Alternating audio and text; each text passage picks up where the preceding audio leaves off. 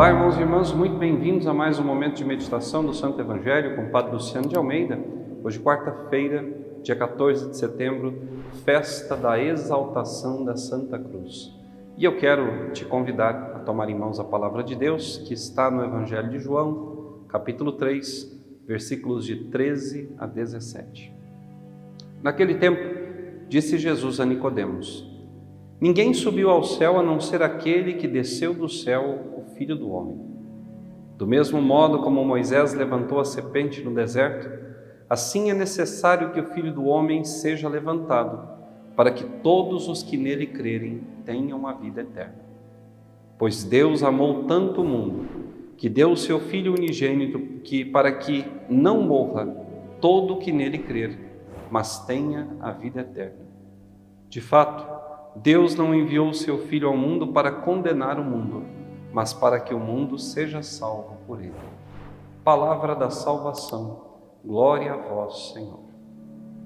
Sem a cruz, não haverá para nós a eternidade. Se não assumirmos a cruz na nossa vida, jamais veremos o céu. Se não caminharmos à sombra da cruz, nunca seremos capazes de merecer a eternidade.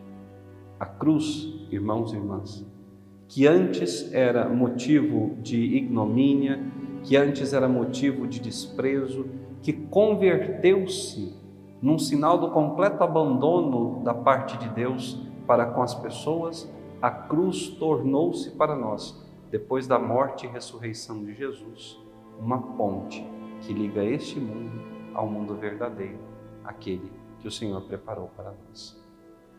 Falar da cruz é difícil para quem não tem fé. Entender a cruz é quase que impossível para aquele que não crê. Levar a cruz é algo impensável ao coração e à mente daquele que não tem Deus na sua vida.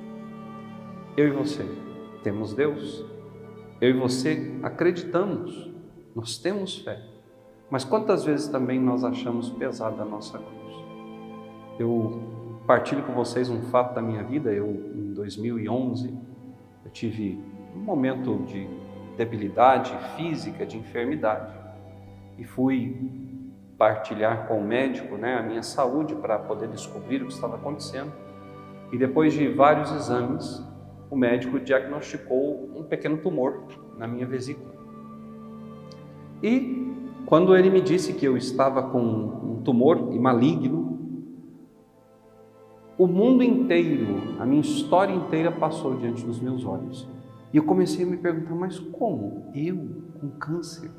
Recém comecei o meu trabalho como sacerdote e já vou morrer. Irmãos e irmãs, eu saí do consultório do médico atordoado e eu tenho fé. Tenho fé. Saí do consultório médico atordoado, entrei no carro e peguei a estrada sem rumo.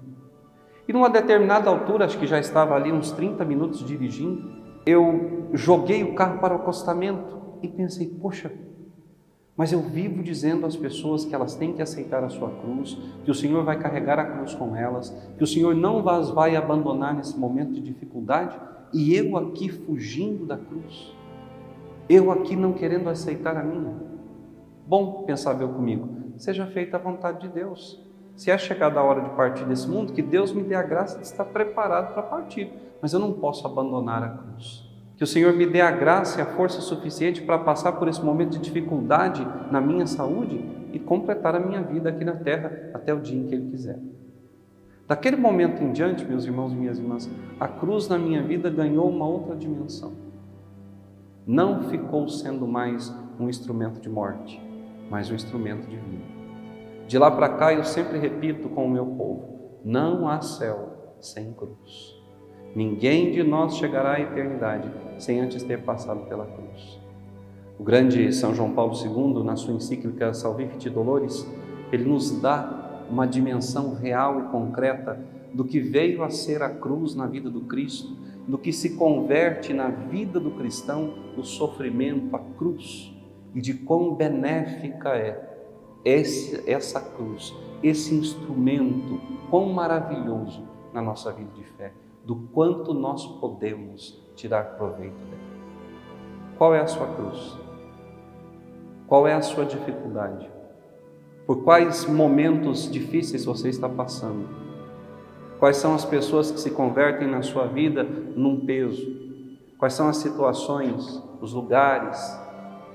Eu te convido hoje a apresentar tudo isso a Cristo e a colocar tudo isso na cruz de Cristo.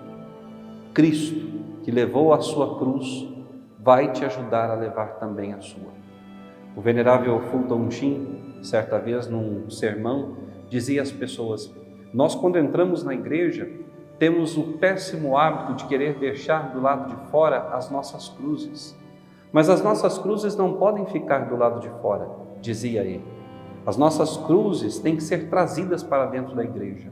E cada um de nós, ao chegar aqui diante do altar, deve tomar a sua cruz e colocá-la no altar, junto à cruz de Jesus. Para que aqui, no altar, o Calvário novamente trazido à terra, nesse lugar, a nossa cruz, unida à cruz do Cristo, se torne leve e se torne causa de santificação e salvação para nós.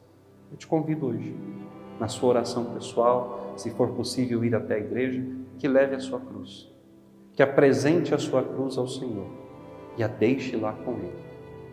Que Ele faça tudo aquilo que é necessário para que você, ao sair da igreja e voltar para sua casa, ou sair da sua oração pessoal e iniciar o seu dia, essa cruz esteja mais leve. Por quê?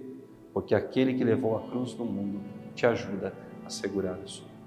Não existe céu sem cruz. Jamais chegaremos à eternidade sem antes passarmos por ela. Deus te abençoe e até amanhã.